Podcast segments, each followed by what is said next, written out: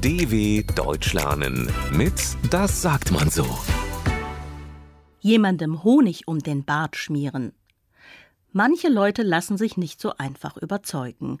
Wenn man erst Überzeugungsarbeit leisten muss, um ein Ziel zu erreichen, können ein paar nette Worte nicht schaden.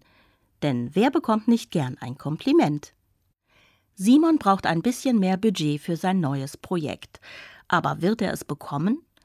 Jannis, sein Chef, ist eigentlich ein netter Mensch, doch er geht nicht gern Risiken ein. Manchmal sagt er Nein zu Dingen, die eigentlich ganz sinnvoll wären.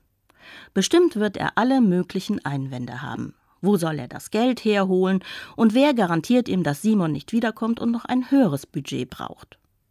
Simon muss also damit rechnen, dass Jannis seine Bitte ablehnen wird. Deshalb greift er zu einem kleinen Trick. Er schmiert seinem Chef Honig um den Bart.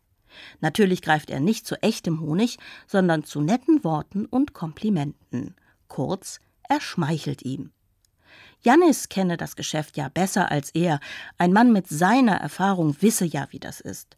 Mit etwas mehr Geld könne man neue Software kaufen und sich einen besseren Programmierer leisten.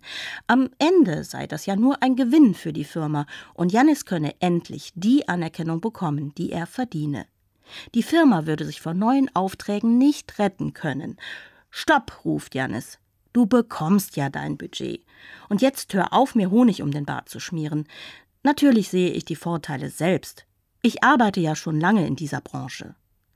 Simon bedankt sich und verlässt zufrieden das Büro seines Chefs. Janis lächelt. Er hat wieder eine gute Entscheidung getroffen. dw.com/das sagt man so.